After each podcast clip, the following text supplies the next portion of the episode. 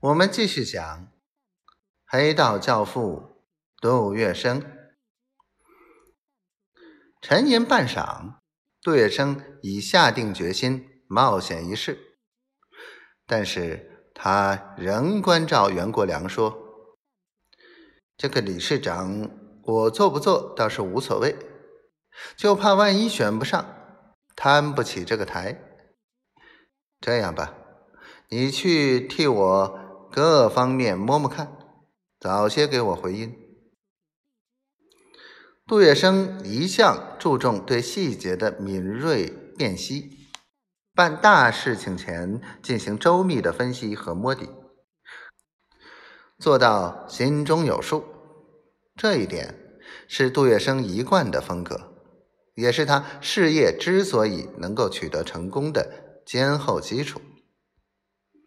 袁国良应声而退，把杜先生有点意思活动了的消息通知几位核心人士。唐星海、荣尔仁等人听时喜出望外，立刻分头展开活动。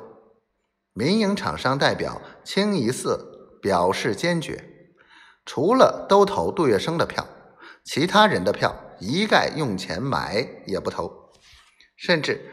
还有不少人自告奋勇，志愿带杜月笙去拉公营厂商代表的票子。民营厂商一致热烈拥护杜月笙。六区工会秘书长西玉书慷慨动容地说：“西北方面的票子我拉过来。”经过多次密议筹商，民营代表们决定两项策略。头一项是大家要袁国良设法劝架，大会选举的那一天一定要请杜月笙到场。其次，他又推袁国良择一个最好的机会，当着全国代表致辞，强调联合会理事长不应由官方代表担任。事情有了相当眉目，袁国良再去报告杜月笙，他简略地说。我四处摸了一遍，大概有六七分苗头。杜月笙的答复更简洁，他只说了一个“好”字。其实，这时杜月笙已细细分析了自己的优势，心中已是成竹在胸。第一，这时已有公营纺织事业逐渐开放民营的消息。